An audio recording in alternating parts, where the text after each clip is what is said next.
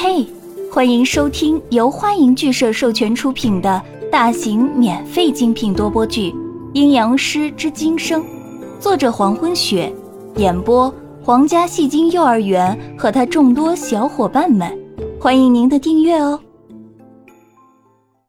第五十七章，江涛也是眼睛里瞳孔骤然放大，原来市区里真的要出大事了。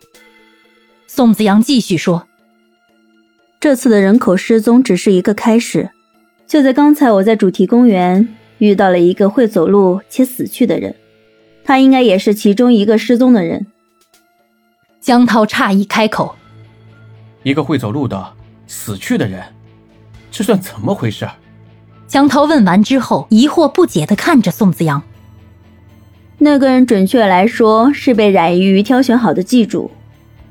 冉鱼原本生活在水中，靠吃鱼为生。但是，冉鱼不会养育后代。当一条冉鱼鱼生命枯竭时，会找到动物做寄主，然后在动物胃中产子后死去。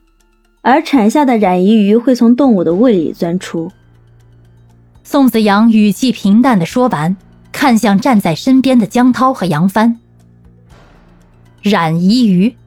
上古时期的在水中生活的兽，《山海经》中记载，冉夷鱼栖息在水中，吃鱼为生，身体形状奇异，鱼的身子长着蛇的头，六只脚，一生只浮出水面，爬向陆地一次，就是为了寻找寄主，繁殖后代。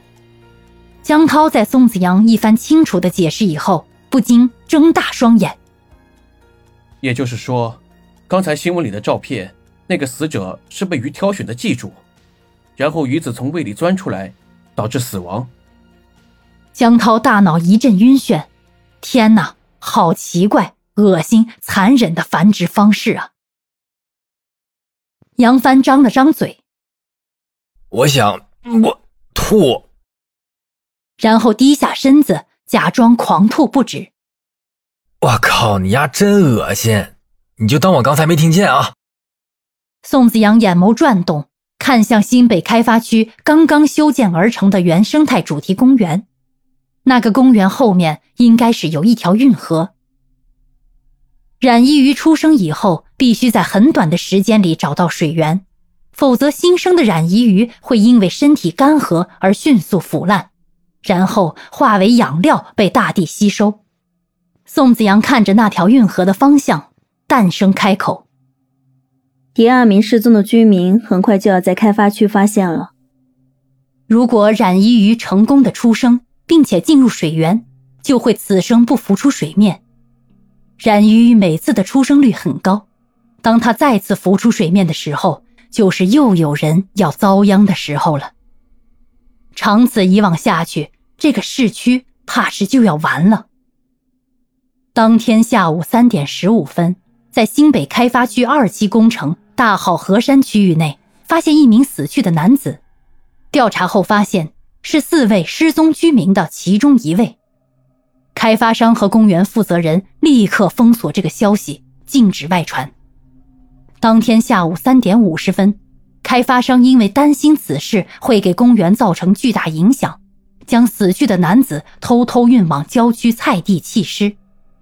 当天下午四点半，市区新闻播报：一名男子尸体在郊区菜地里被市政府搜寻队找到，确认是失踪四名人口中的一名。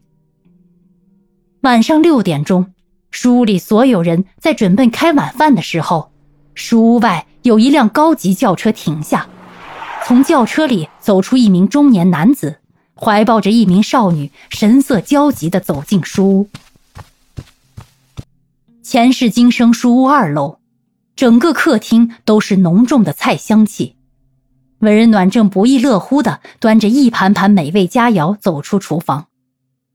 江涛正在电视机前看市区新闻，整个电台几乎都在声讨今天发现失踪人口的奇异死亡事件。杨帆倒没怎么在意，老早就坐在餐桌旁等着开饭。宋子阳一如既往地坐在太师椅上闭目养神，手里捧着青花瓷茶杯。茶杯里泡着陕西汉中特产的仙毫，茶香气盘旋在茶杯上空，挥之不去。一切都安排好以后，温暖站在餐桌旁，和煦的微笑，很温柔地说：“大家这边请，开饭喽。”除去杨帆已经很奸诈的开吃以外，剩下的几个人慢悠悠地走到餐桌旁坐下。宋子阳的动作最慢，别人都已经做好了，他老人家却还在闭目养神，不为所动。文人暖微笑着问宋子阳：“子阳不饿吗？”宋子阳没有睁眼，手里依然端着茶杯，茶杯里的水似乎在微微发颤。宋子阳声音很轻很淡：“有客人上来了。”有客人上来。所有人都一致转头看向楼梯方向，并没有什么人要上来啊。就在所有人都要转回去的时候，楼梯那边传来很闷、很沉重的脚步声，脚步声很急切，似乎有很重大的事要谈。感谢您的收听，如果喜欢，请点击订阅、转发、评论哟，爱你们，比心。